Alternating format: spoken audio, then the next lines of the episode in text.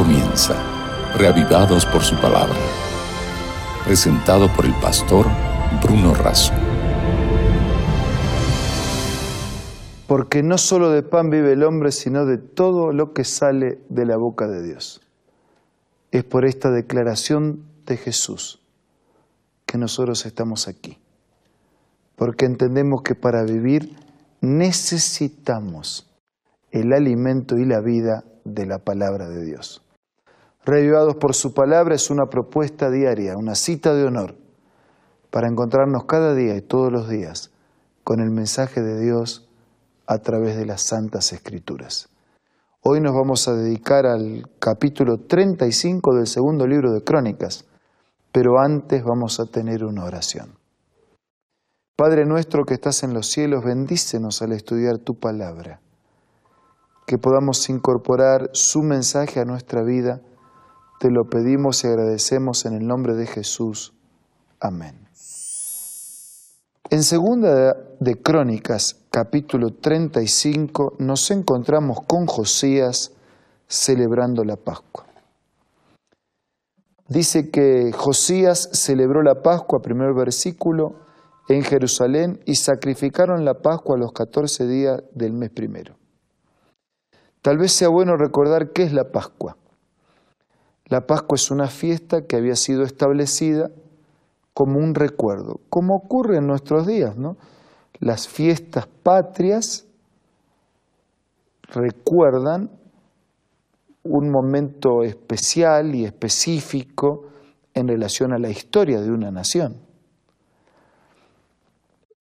Esta fiesta, la Pascua, recordaba el momento en que Dios milagrosamente había liberado a Israel de la esclavitud de Egipto.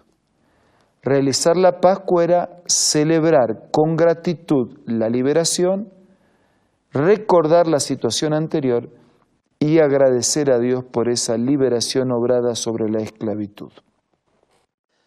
Dice versículo 2 que puso también a los sacerdotes en sus oficios, que los confirmó en el ministerio, Dice versículo 3 que puso el arca santa en la casa que edificó Salomón, hijo de David, rey de Israel, para servir a Dios.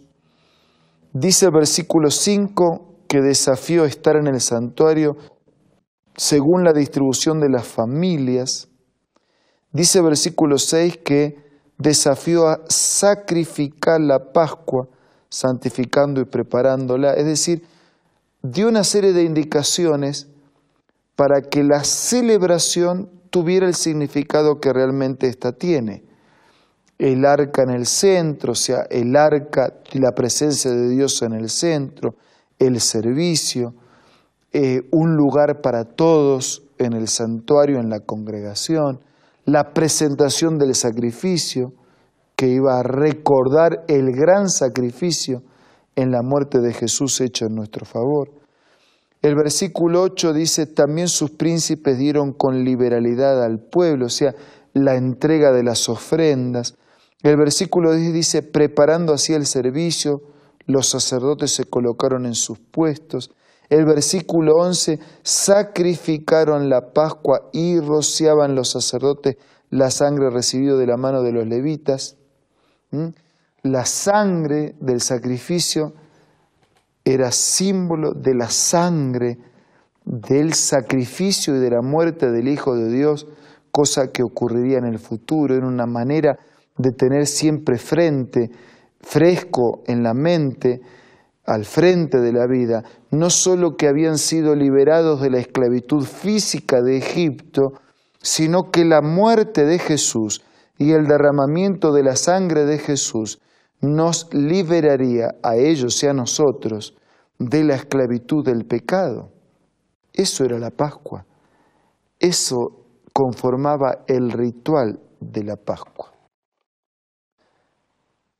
Dice versículo 16, así se organizó aquel día todo el servicio de Dios para celebrar la Pascua, para sacrificar sobre el altar de Jehová conforme al mandamiento Dice que los hijos de Israel que estaban allí celebraron la Pascua y la fiesta solemne de los panes sin levadura por siete días, los panes sin levadura recordaban también, apuntaban a Jesús, la levadura es fermento, el fermento es símbolo de pecado, el pan sin pecado representa a Jesús, por eso Juan dice que Jesús descendió como pan vivo del cielo.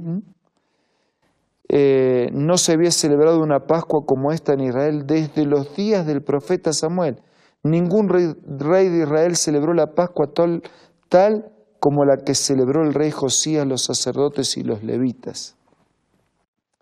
La Pascua era para celebrar la liberación de Egipto y para recordar la liberación del pecado.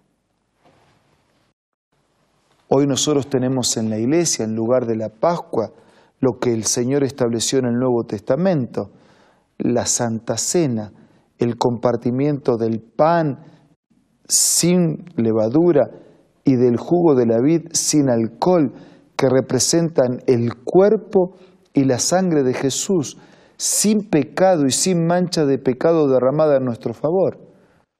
¿Cuánto hace que usted no participa en una iglesia de un momento, de una celebración que nos recuerda que Jesús murió para que nosotros pudiéramos vivir? ¿Cuánto hace que usted en el corazón, en la intimidad de la vida, no celebra la muerte, el sacrificio, la entrega, el derramamiento inocente de una sangre limpia, sin mancha, que fue ofrecida en nuestro favor para limpieza de nuestros pecados y para abrir un horizonte de esperanza. En los últimos pasajes de este capítulo se nos habla de la muerte de Josías. Después de todas estas cosas, después de haber reparado Josías la casa de Jehová, entonces comienza la historia y finalmente el rey, Josías muere. Él dijo en el versículo 23 a sus arqueros, sáquenme porque estoy gravemente herido. Los siervos lo sacaron de aquel carro, lo pusieron en un segundo carro, lo llevaron a Jerusalén donde murió fue sepultado, hicieron duelo por Josías.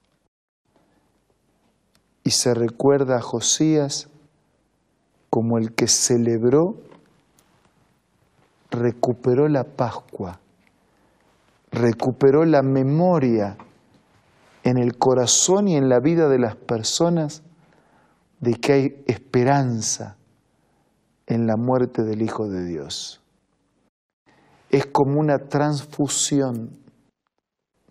Alguien me da de su sangre para que yo pueda vivir. Jesús me transmite, me transfunde su sangre para que yo pueda vivir. Su vida para que yo pueda vivir.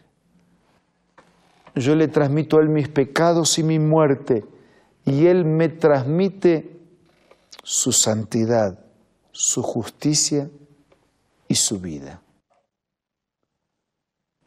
Amigos, tal vez algunos pecados, algunos vicios, algunos fracasos, algunas culpas están atormentando nuestra existencia.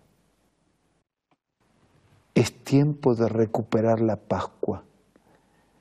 Es tiempo de recuperar y celebrar que Jesús murió por nosotros, murió por los pecadores. Yo no quiero la muerte del que muere, es la enfática declaración de Dios en la Biblia. Él no quiere la muerte de los pecadores, Él quiere la salvación de los pecadores. Pero para que los pecadores nos salvemos, necesitamos aceptar que Jesús murió por nosotros. Necesitamos celebrar la Pascua. Celebre en este momento. Agradezca a Dios. Y en su oración privada, confiese sus pecados y acepte que Jesús murió en nuestro lugar. Vamos a hacer eso ahora.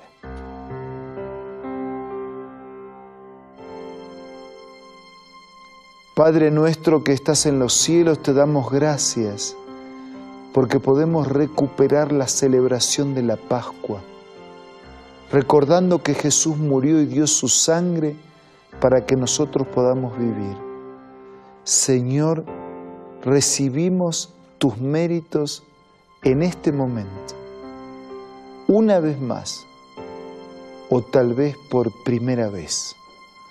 Danos tu gracia, danos tu perdón, danos tu abrazo, danos tu vida, para que entonces celebremos con alegría la victoria y la liberación de la esclavitud del pecado.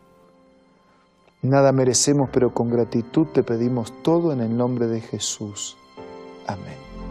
Amigos, esto fue todo por hoy que la dulce presencia de Jesús te acompañe y que hoy sea un día de mucha celebración en tu vida. Nos reencontramos mañana para seguir siendo reavivados por la palabra de Dios. Esto fue Reavivados por su palabra, presentado por el pastor Bruno Razo.